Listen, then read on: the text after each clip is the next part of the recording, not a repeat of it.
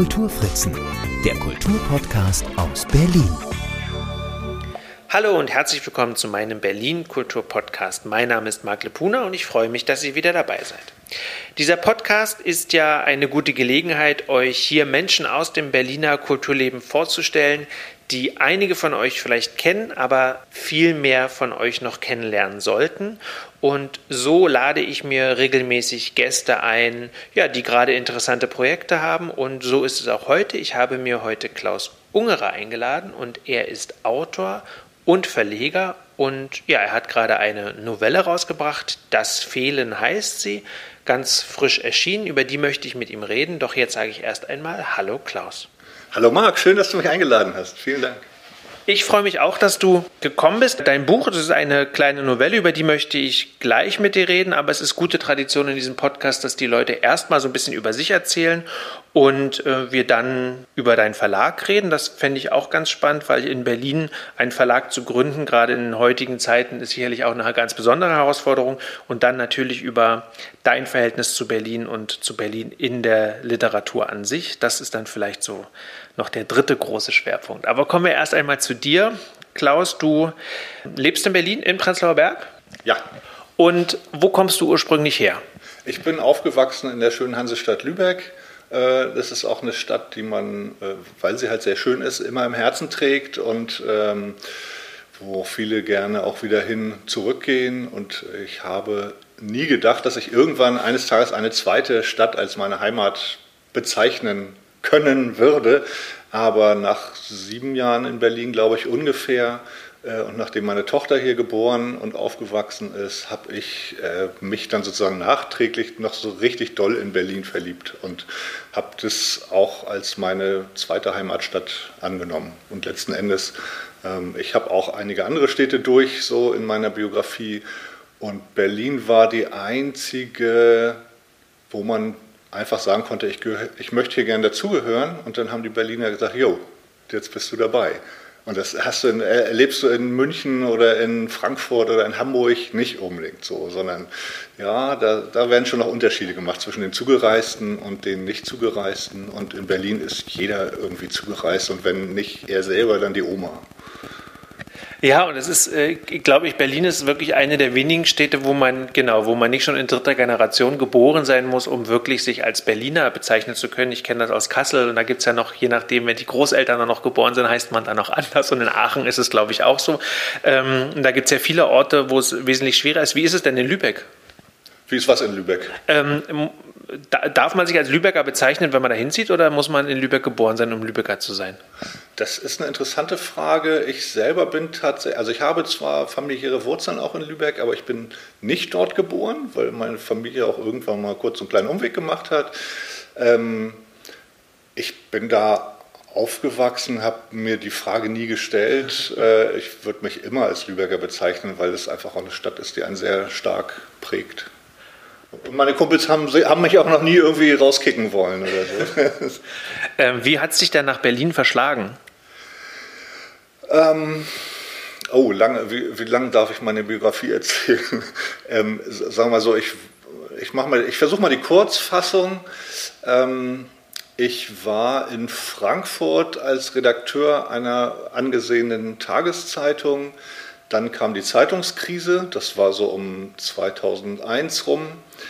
Äh, daraufhin gab es so ein Rettungsmanöver, in dem, äh, die, also die FAZ war das, äh, ich war damals im Feuilleton Redakteur, haben mich nach München geschoben, weil diese Zeitungskrise kam, auf einmal Leute überall rausgeflogen sind aus allen Fenstern. Und äh, dann war ich halt in München, wo ich nie heimisch geworden bin. Also das ist für mich äh, ja, irgendwie ganz nett, aber es ist halt wie so eine Operette. Ne? Also es ist halt ganz anders als Berlin.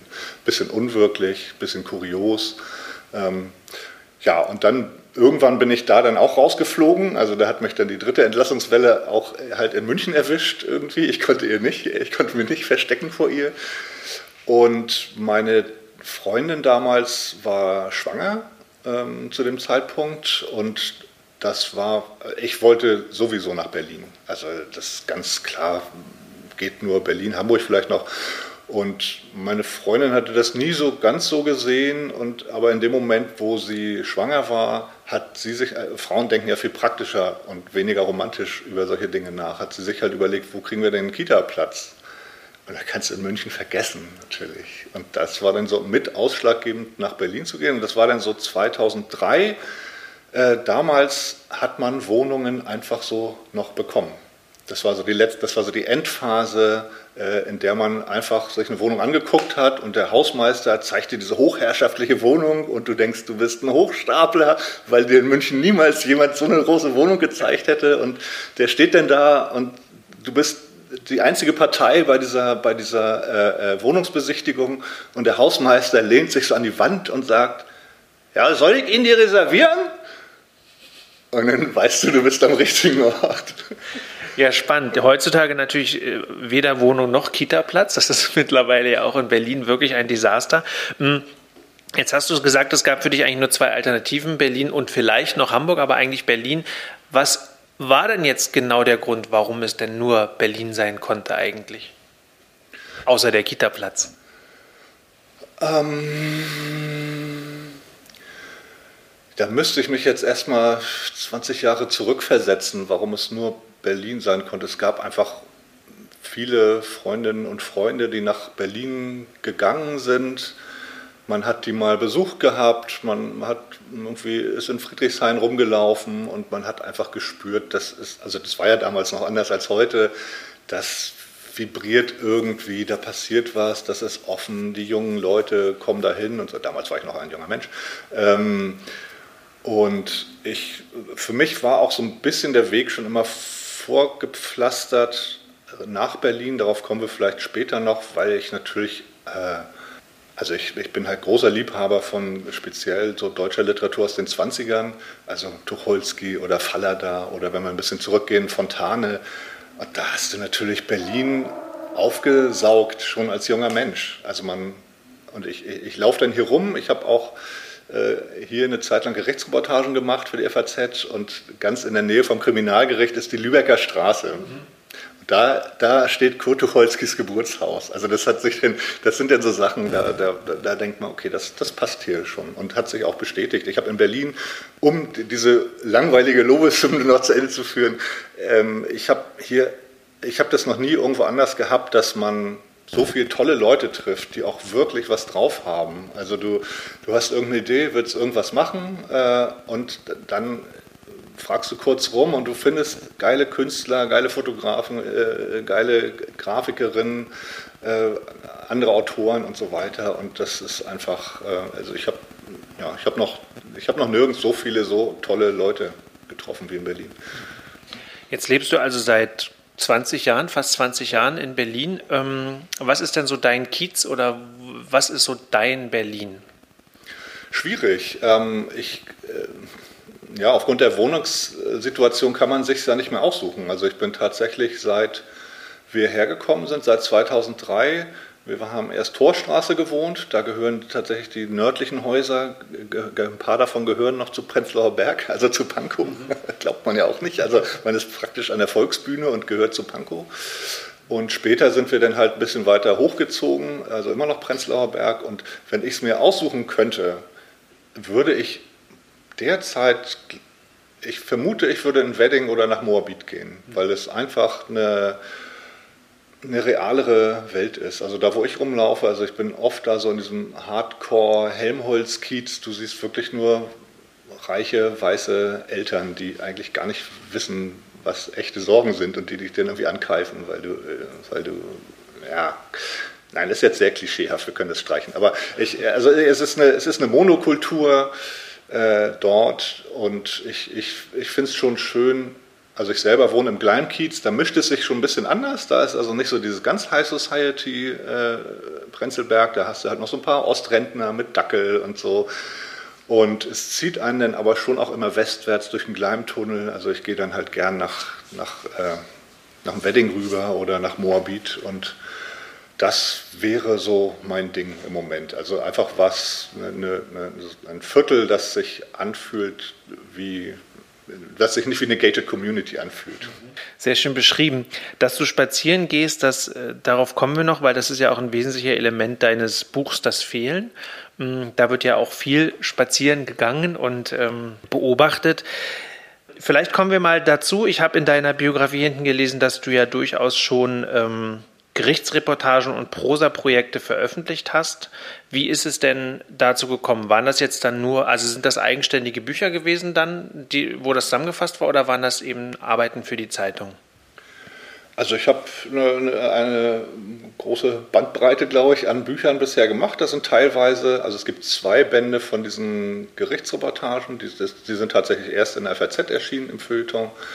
Und da sind dann Bücher draus gemacht worden. Ich habe äh, einen Roman veröffentlicht bei Blessing. Ich habe äh, bei äh, Tropen, also Klett-Cotta, wo ich das eine Gerichtsreportagenbuch gemacht habe, habe ich auch noch zwei andere. Das ist dann mehr so das, was man erzählendes Sachbuch nennt.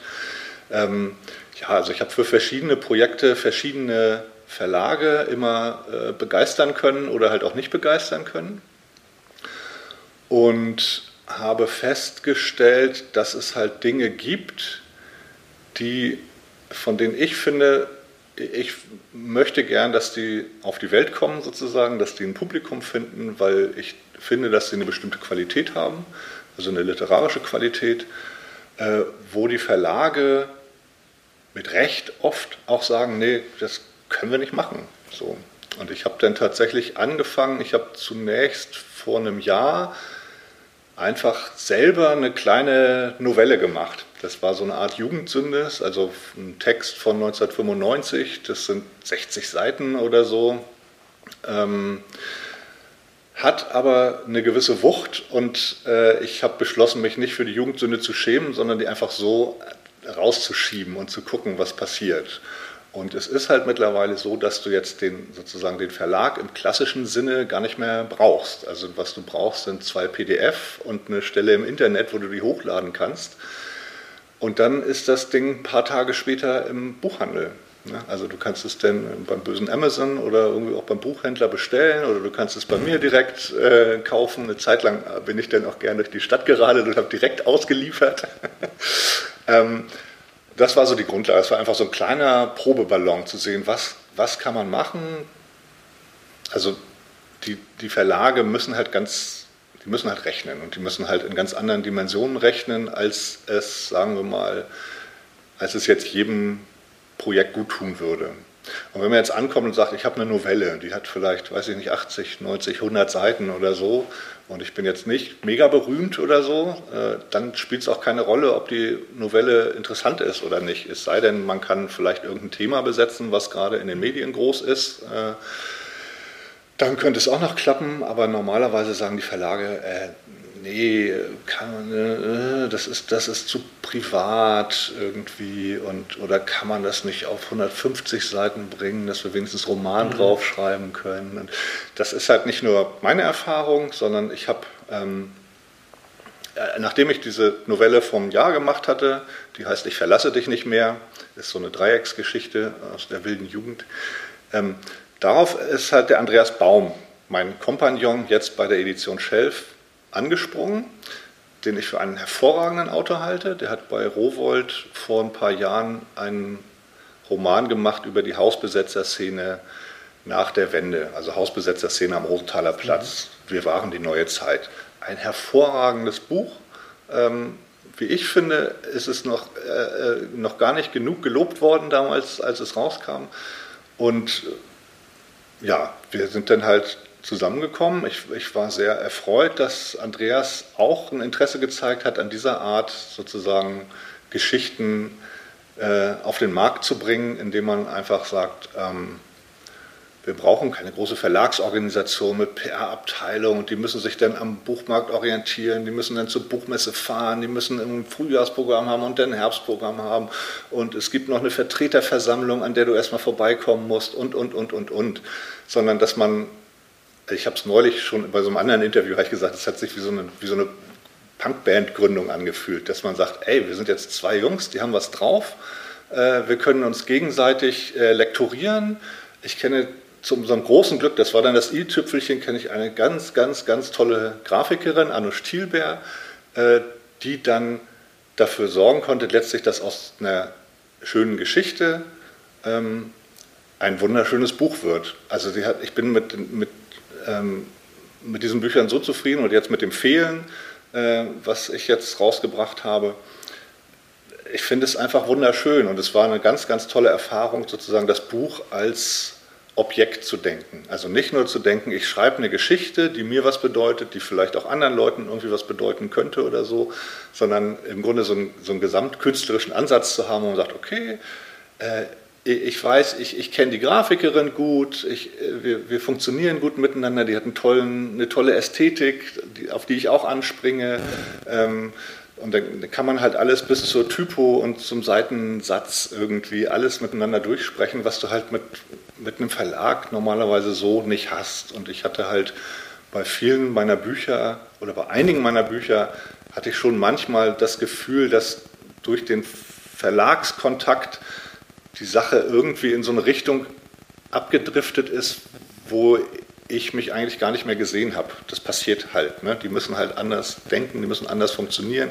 Die können halt nicht rein künstlerisch an eine Sache rangehen. Und wenn mir der äh, Verleger XY sagt, äh, hier, das Fehlen können wir nicht machen, wie gesagt, das ist zu privatistisch, das ist so ein introspektives Buch irgendwie, wie soll ich das, mach mal einen Pitch. nee, mach, ich mache dir keinen Pitch. Ist das jetzt geil oder eben nicht? Und äh, selbst wenn das geil findet, kann es nicht machen in seinem Verlag, weil, die, weil denen halt die Verkaufsargumente denn ausgehen. Ne? Ja, und das ist so die, ich weiß gar nicht mehr deine Frage leider, ich habe mich gerade schon wieder in Rage geredet, aber das ist so ein bisschen die, die, die, die Motivation, die dahinter steckt. Warum, also, oder ich glaube, die Frage war so ungefähr, warum macht ihr jetzt diese Bücher selber? Ähm, oder? Nee, ich glaube, ich habe, äh, ich, das ist ja schon so lange her, dass ich die nächste, letzte Frage gestellt habe, aber das wäre tatsächlich die gewesen, die ich zwischendurch mal gefragt hätte.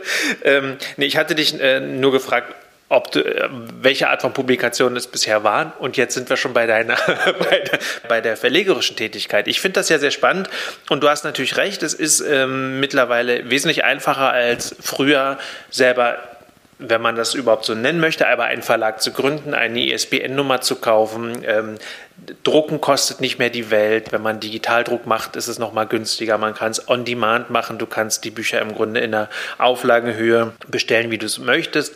Zum richtigen Verlag fehlt dann eben wahrscheinlich noch so die professionelle Auslieferung. Also das läuft dann wahrscheinlich, äh, dass man wirklich selber vorstellig werden muss äh, in den einzelnen Buchhandlungen. Dann, ähm, also die Wege sind dann wahrscheinlich so ein bisschen komplizierter, aber dafür bleibt natürlich auch ein Großteil des Geldes, was sonst vielleicht woanders verschwindet findet an den Zwischenhändlern etc. Das bleibt natürlich dann bei, äh, bei euch.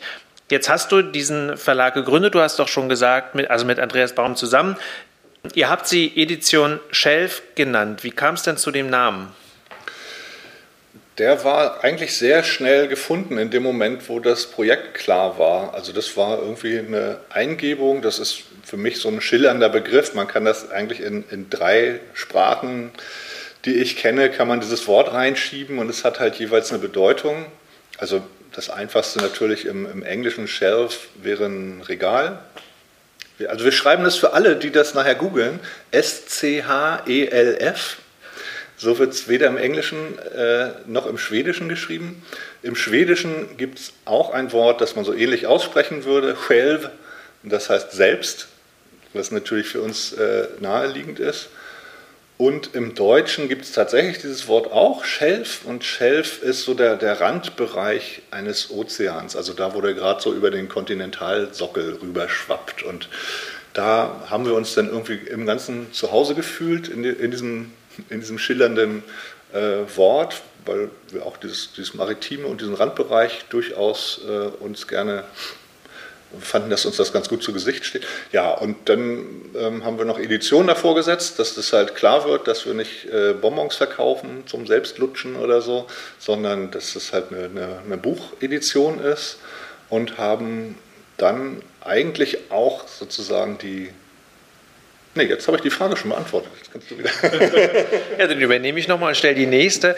Jetzt seid ihr die Verleger und die Lektoren und gleichzeitig auch äh, die Autoren dieses Verlags. Ist denn die Idee, dass das bei euch beiden bleibt oder wollt ihr, jetzt sage ich das mal so salopp, wollt ihr so richtige Verleger werden und irgendwann auch andere Autoren noch mit und Autorinnen noch mit ins Boot holen? Ja, würden wir wahnsinnig gerne. Also es ist auf keinen Fall so gedacht, dass das so eine zwei. Oh, oh, es ist jetzt erstmal, es gibt keinen festen Plan. Also es kann natürlich auch theoretisch sein, dass da jetzt sonst sich niemand anfindet. Unser Traum wäre natürlich schon, also Andreas äh, fasst es immer gern so unter dem Begriff Verlag der Autoren, äh, Autorinnen natürlich auch. Ähm, das wäre natürlich schon unser Traum, dass man Leute findet, die auch Bock haben, also jetzt haben wir uns ja erstmal auf Novellen spezialisiert, ähm, weil die es halt auch besonders schwer haben. Ähm, äh, nee, wir sondieren auch schon fleißig. Wir haben auch schon so ein paar Leute, also wir haben schon Vorgespräche geführt. Wir haben auch schon erlebt mittlerweile, dieses, was man immer von Lektorinnen hört und Lektoren, äh, ja, wir, wir, kriegen so Manuskripte geschickt und der Mensch, der das Manuskript geschickt hat, hat sich offensichtlich null damit beschäftigt, was wir tun. Äh, wir haben auch interessante Manuskripte gesehen. Also wir haben schon auch Sachen dann so schweren Herzens abgelehnt, weil wir fanden, so, so ganz 100% überzeugt es uns nicht beide. Ähm, nö, aber wir sind eigentlich guten Mutes, ähm, dass da noch mehr Leute dazukommen und wir fänden das auch großartig. Jetzt hast du gesagt, ihr habt euch auf Novellen spezialisiert. Nun ist die Novelle ja im Deutschen so eine ganz besondere Gattung. Grundsätzlich irgendwie äh, kürzer als ein Roman, aber länger als eine Erzählung. Dann spricht Goethe noch von der unerhörten Begebenheit, die unbedingt immer dabei sein muss. Und man darf es natürlich nie verwechseln mit dem Englischen, mit der Novel, weil ähm, es eben kein Roman ist. Also du hast schon gesagt, aufgrund der Länge vor allem hat die Novelle schwer im Buchhandel als eigenständiges Buch. Aber äh, wie definierst du denn, oder von dem, was ich jetzt gesagt habe, vielleicht vielleicht noch darüber hinaus, wie definierst du denn oder ihr denn Novelle, damit, ähm, ja, damit das bei euch ins Programm passt? Ach, also ich, ich persönlich bin da nicht so wahnsinnig streng. Also natürlich gibt es immer dieses Goethe-Zitat. Ich bin jetzt kein großer Goethe-Fan. Also äh, und ich lasse mir von dem auch nicht vorschreiben, was, was wir machen. Äh, gar nicht. Ähm, also ich orientiere mich schon daran an der Länge, dass es natürlich eine, eine Prosa ist. Also du könntest meinen, äh, das Fehlen ähm, könntest du natürlich mit Goethe in der Hand auch hinterfragen und sagen, äh, ist das jetzt eine Novelle, so nach mhm. dem, was irgendwie auf Wikipedia steht oder so.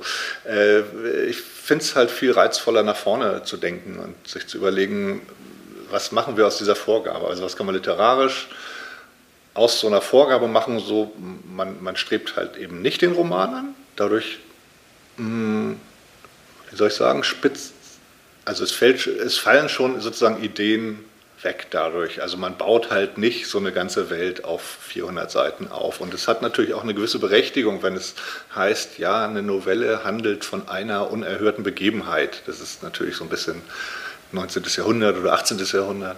Äh, ähm, äh, und ich habe, also ich finde, was Andreas Baum gemacht hat in seiner, also der hat eine wirklich, man möchte sagen, klassische, vorbildliche Novelle geschrieben, äh, die wir zeitgleich auch veröffentlicht haben. Die heißt Hier bist du sicher.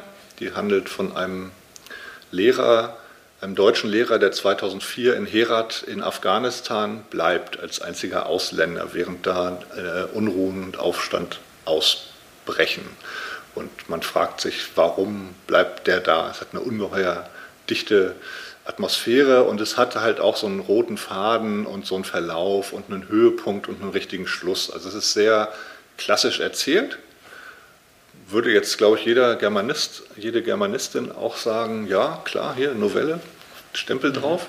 Äh, bei mir ist es ganz anders. Also ich habe schon äh, im Grunde egal, kommen wir ja vielleicht noch drauf. Aber ich, ich habe sozusagen auf diese Frage keine Antwort. Ich will auch gar keine Antwort haben. Also ich, ich will gucken, also es soll keine, äh, soll ja keine Lyriksammlung sein oder wenn Lyrik vorkommt, dann muss auch noch Prosa drumherum sein, so irgendwie. Es muss, es, es ist natürlich keine Kurzgeschichtensammlung, es ist halt ein zusammenhängendes Stück Prosa, so, Punkt. Und viel mehr fällt mir dann auch nicht ein. Es muss halt, damit wir das dann irgendwann in unser Programm aufnehmen, muss es halt irgendwie toll sein. Ich finde, das ist ein gutes, ein gutes Auswahlkriterium. Also toll um die 100 Seiten. Das, das wäre das. Kommen wir aber doch jetzt mal dann zu deiner Novelle. Das Fehlen heißt sie. Mm, es ist eine Erzählung, ich würde es mal versuchen zu beschreiben. Das sind so mh, mm, Gedanken, die sich der Ich-Erzähler macht beim Spazierengehen im Gleimkiez um die Kastanienallee herum bis zum, bis zum Zionskirchplatz. So, das ist so ein bisschen so der, die, die, Gegend, in der er immer läuft und dann entweder etwas ähm, bemerkt und beschreibt, was dort direkt passiert und davon ausgehend dann aber eben auch äh, in Erinnerungen versinkt. Du selber sagst, es ist eine äh, Novelle oder eine Erzählung über Einsamkeit. Hm, vielleicht kannst du noch mal kurz ausführen, was dich denn dazu bewogen hat, ähm, dich diesem Thema zu widmen und es dann auch in dieser Form zu gestalten. Das war, also das ist mir vorher noch nie passiert. Das ist sicherlich autobiografisch, dass ich halt vor einigen Jahren, als diese Novelle mich anfiel, einfach einen Moment großer Einsamkeit hatte und das mich tatsächlich äh, also man, man kann ja als Autor äh, auch immer, das ist ja so ein bisschen auch so eine, so eine Rettung im Leben, dass man auch immer gleich überlegen kann, wie, wie nutze ich das so, ne? wie kann ich das literarisch umsetzen oder ja. Und in dem Moment ähm, überfiel mich eigentlich auch dieser Titel, das Fehlen. Das ist auch, ist auch ein vielschichtiger Begriff, wenn man so über den nachdenkt. Und ähm, der Gedanke war dann der, also ich wollte eine Novelle oder einen Roman, wusste ich damals noch nicht, über Einsamkeit schreiben, der aber sozusagen so ein bisschen überpersönlich ist, also der nicht eine, Persönlichkeit stringent entwirft, sondern der eigentlich mehr einen Zustand schildert. Und ich fand schon auch, dass in dem Moment, wo du Einsamkeit wirklich ernst nimmst und wirklich beschreiben willst, musst du eigentlich auch auf eine Handlung verzichten, weil Handlung heißt ja immer, dass Leute einen Konflikt leben, dass die von anderen Leuten was wollen oder, oder vor anderen Leuten weglaufen oder wie auch immer und aus, oder dass verschiedene Leute verschiedene Dinge voneinander wollen und sich dann halt dieser typische Handlungsverlauf ergibt. Und ich fand, dass äh, ja, Einsamkeit sollte eigentlich mehr so dieses sein, wie so wie so ein Astronaut, der nicht mehr am Raumschiff hängt und so durch die, einfach durchs Weltall dümpelt. Äh, nur dass der jetzt halt nicht Wel oder äh, also sozusagen in einem sehr eng begrenzten, durch einen sehr eng begrenzten Teil des Weltalls äh, äh sich bewegt, nämlich äh, Prenzlauer Berg. Und ähm, ich hatte, da wird es aber sehr langweilig eigentlich, wenn ich das erzähle. Ähm, ich, ich, ich, stand halt vor der Aufgabe, sozusagen diesen fehlenden Plot, den ich halt nicht haben wollte, ähm, zu ersetzen durch irgendwas anderes, was sozusagen einen Rhythmus reinbringt in diese ganze Erzählung. Und ich habe dann beschlossen, dass ich einfach erstmal analytisch vorgehe und sage, was ist Einsamkeit, also was fehlt. Und das können verschiedene Sachen sein. Das kann also einfach romantische Liebe sein, ist vielleicht das Erste, was einem einfällt. Das kann Vaterliebe sein, Mutterliebe, das kann Gott sein, der ja auch den meisten Menschen fehlt, würde ich mich auch dazu zählen. Ähm, gesellschaftliche Utopie fehlt. Äh, es, es fehlen die Menschen, die, die schon weggestorben sind. Und es fehlt letztlich, glaube ich, äh, um richtig glücklich zu sein, zufrieden zu sein, fehlt eigentlich auch die eigene Unendlichkeit. Also man, man weiß, dass nicht nur die Verstorbenen irgendwann fehlen werden, sondern dass du selber irgendwann auch abreißen wirst und weg bist. Also so, so eine Vorstellung von Transzendenz und Unendlichkeit fehlt einem auch. Also das so. Äh, ich bin ja Norddeutscher, ich bin ja großer Melancholie-Kenner. Und dann habe ich halt aus diesen sechs, ähm, sozusagen sechs Unter- Sorten fehlen, habe ich sechs Kapitel gegossen und noch schlimmer, also jetzt wird es noch langweiliger, ich habe jedes Kapitel nochmal in 13 Unterkapitel unterteilt, sodass in jedem Kapitel alle Themen nochmal so durchlaufen, auch wenn jedes Kapitel so ein Oberthema hat. So, um es ganz blöd mal auf den Punkt zu bringen.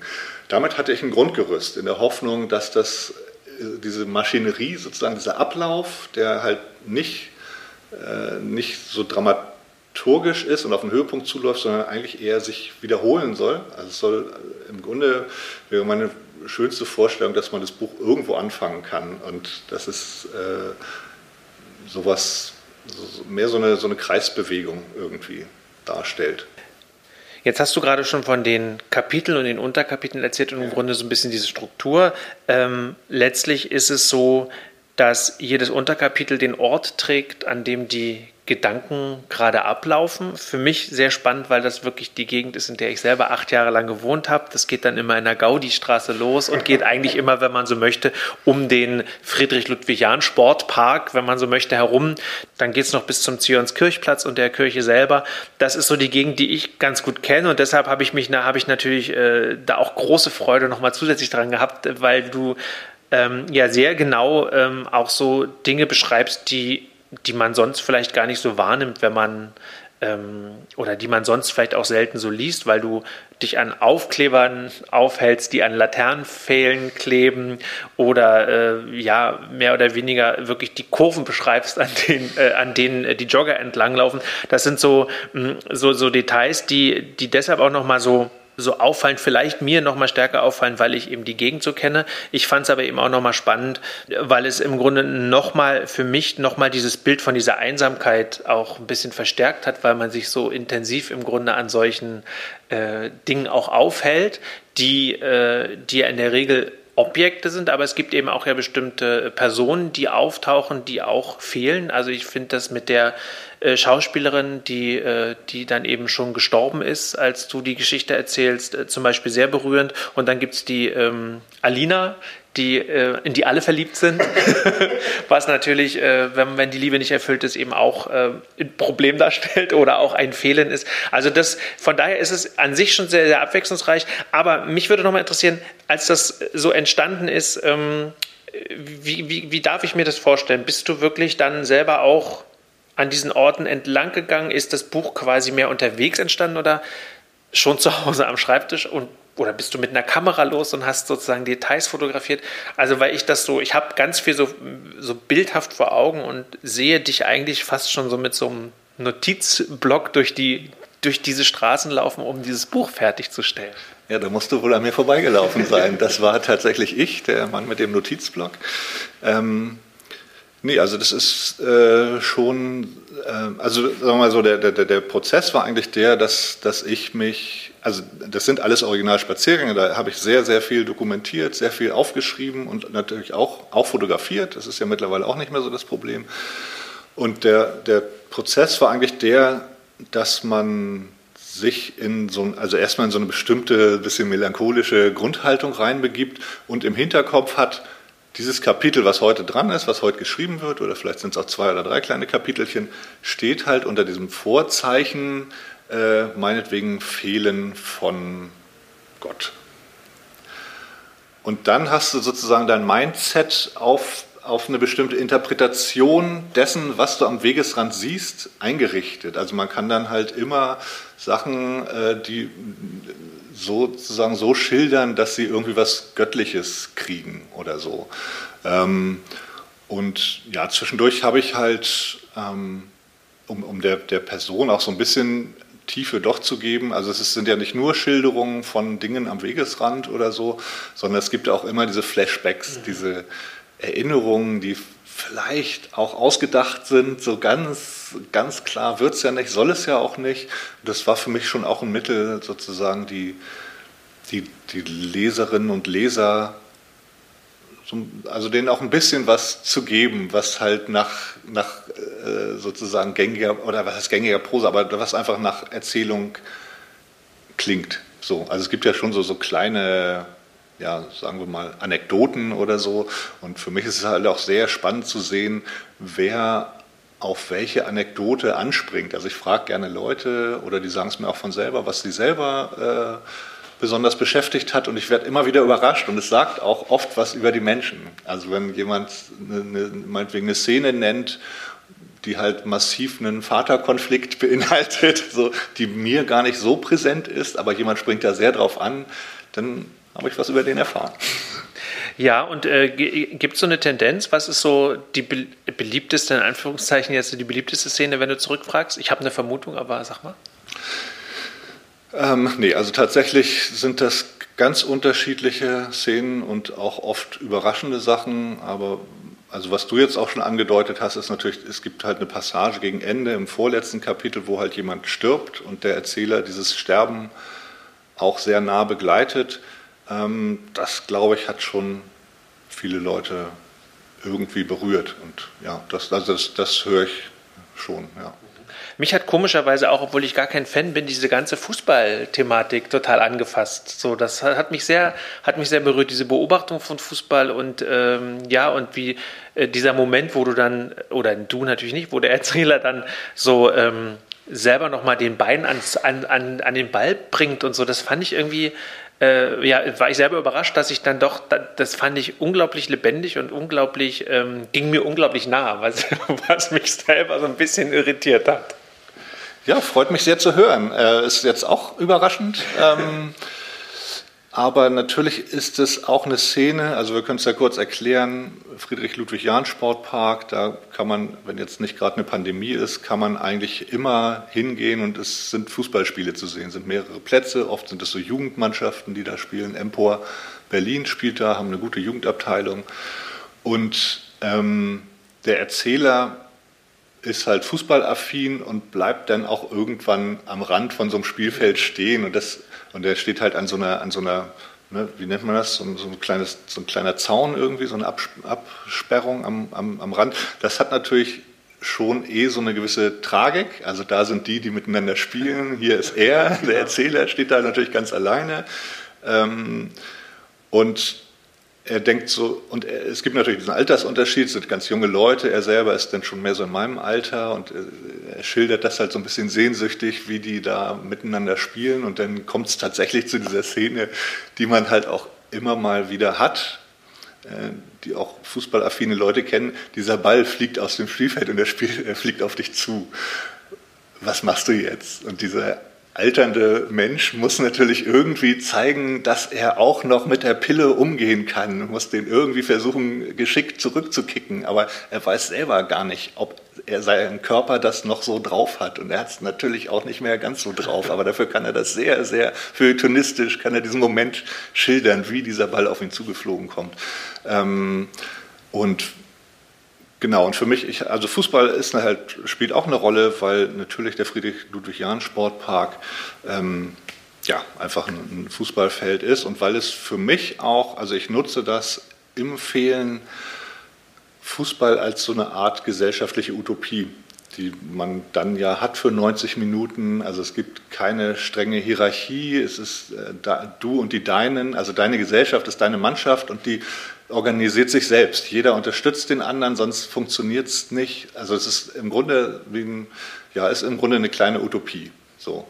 Äh, und äh, daher ließ sich das dann auch ganz gut nutzen. Und der, der ähm, Erzähler ist auch Fan von Hertha BSC und sozusagen die historische Tiefenlotung ist die, dass tatsächlich da, wo jetzt der Jahn-Sportpark ist, da war früher im 19. Jahrhundert der Exerzierplatz und das war einer der zwei Orte, wo der Fußball in Berlin tatsächlich angefangen hat im 19. Jahrhundert. Und da hat tatsächlich Hertha BSC 1892 PP äh, sozusagen seine ersten oder ihre ersten Schritte gemacht auf diesem, also an diesem Ort.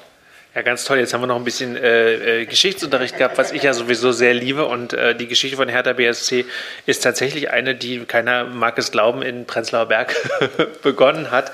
Jetzt haben wir so viel über das Buch gesprochen. Hast du denn vielleicht Lust, noch eine kleine Kostprobe daraus zu geben, damit die Leute noch mehr Lust bekommen, das Buch zu lesen? Ja, äh, kann ich gerne machen. Ähm, äh, wir haben ja schon so ein bisschen erzählt, dass, wo das spielt. Ähm, der läuft also viel Richtung Zionskirche, so Kastanienallee rauf, Kastanienallee wieder runter. Ähm, und er fühlt sich den Menschen, glaube ich, relativ stark entfremdet, die er sieht. Und aus dieser Stimmung heraus ist dann auch dieser kurze Text entstanden. Der heißt natürlich, also die, diese Unterkapitel sind alle nach dem Ort benannt, an dem die spielen, und dieser heißt Kastanien. Wie sie ihre Kinder neben sich hertreiben, in Ganzkörper Kinderschutzanzügen mit Kinderbeleuchtung, mit Sturzhelmen, mit Kindermausmützen. Wie sie ihre Kinder hochnehmen, weil sie eine Musik hören, Musik aus Lautsprechern. Und wie sie den Kindern die Musik zeigen, den Kindern auf ihrem Arm. Und wie sie ihnen zeigen, dass man sich hin und her bewegen muss zu der Musik. Wie sie sich vorbeischieben, zwei Kinder im Schlepptau, zwei Kinderräder am Wagen aufgehängt, ein Rollboard noch hinten dran für den Fall, dass Gehen wie Fahrradfahren ihren Reiz verlieren. Wie sie Achtung rufen, nicht auf die Straße, während strahlende Menschen auf der vorüberfahrenden Tram verkünden, sie hielten Berlin in Schuss. Und die Omis, wie sie den Stolz und den Ernst in ihren Gesichtern gar nicht bezähmen können, da sie ihr Enkelkind ausführen wie sie stehen bleiben vor der Haltestelle und auf die nächste Zwölf warten. Wie sie alle Gedanken, die hier und heute zu denken sind, laut sprechend in die staunenden, stummen Köpfe der Enkelkinder pflanzen. Wie sie sagen, dass das Enkelkind nicht nass werden soll, dass da vorne ein Laster steht, der der Straßenbahn den Weg und Omi die Sicht versperrt dass da heute gar keine Rosen auf den Tischen vorm Imbiss Babel stehen, was wohl mit den Rosen passiert sei. Das Enkelkind sich mal die Haare aus den Augen machen soll, damit es besser gucken kann. Dass man hier auf dem Tableau sehen kann, wann die Straßenbahn kommt, wenn sie kommt. Das Enkelkind dann beim Einsteigen noch eins von diesen Dingern bekommt, weil es so lieb gewesen ist, weil es das Enkelkind ist. Omis Enkelkind. Niemandes sonst. All der Leute nicht, des Tramfahrers nicht, der beiden Italiener da nicht, des Manns da mit seinem Notizblock nicht, der sich erhebt und davonmacht, schlendernd, paffend, an all den Schaufenstern vorbei, auf denen überall Sale ist. Vielen Dank. Gibt es denn Orte hier in Prenzlauer Berg, wo die Novelle auch käuflich zu erwerben ist?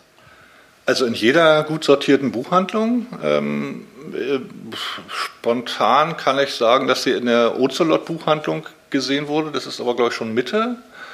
Ähm, ansonsten, äh, ja, man kann sie natürlich im Internet äh, bestellen. Man kann sie bei uns direkt bestellen auf edition-schelf.de und man kann natürlich auch zum Buchhändler gehen, denn das ist ja durchaus ähm, genauso wie jedes andere Buch über den Großhandel zu beziehen. Ich weiß nicht, ob es alle Buchhändler schon so mitgekriegt haben. Äh, liebe Buchhändlerinnen und Buchhändler, die ihr zuhört, ihr habt doch alle so ein schönes Berlin-Regal. Da würde sich das richtig perfekt machen, dieses Buch. Finde ich. Finde ich auch. ja, Klaus, vielen Dank. Äh, schön, dass du dir Zeit genommen hast, mit mir über das Fehlen zu reden, über die Edition Shelf zu reden und überhaupt über dich ein bisschen zu reden. Hat mir großen Spaß gemacht. Ähm, ja, vielen Dank. Ja, ich habe zu danken. Schön, dass ich hier sein konnte und äh, dass jetzt bald der Frühling kommt, glaube ich, vielleicht. Auf den freuen wir uns alle und auch da lohnt sich ein melancholisches Buch und äh, ich wünsche allen, ähm, die einsame Momente haben, mit der Lektüre für Vergnügen und ähm, natürlich auch all jenen, die nicht einsam sind, äh, viel Freude mit dem Buch. Ja, und das war sie, die heutige Ausgabe des Kulturfritzen Podcasts. Ich freue mich wie immer über Kritik oder über Lob. Also über Lob logischerweise immer mehr als über Kritik, aber die bleibt nicht aus und das ist auch absolut in Ordnung. Man will ja immer besser werden. Schickt mir gerne eine Nachricht an, mark mit c.kulturfritzen.net oder hinterlasst einen Kommentar unter den Social Media Postings zu dieser Folge. Ich bin Marc Lepuna, verabschiede mich für diese Woche und freue mich, wenn wir uns nächsten Sonntag wiederhören. Vielen Dank fürs Zuhören.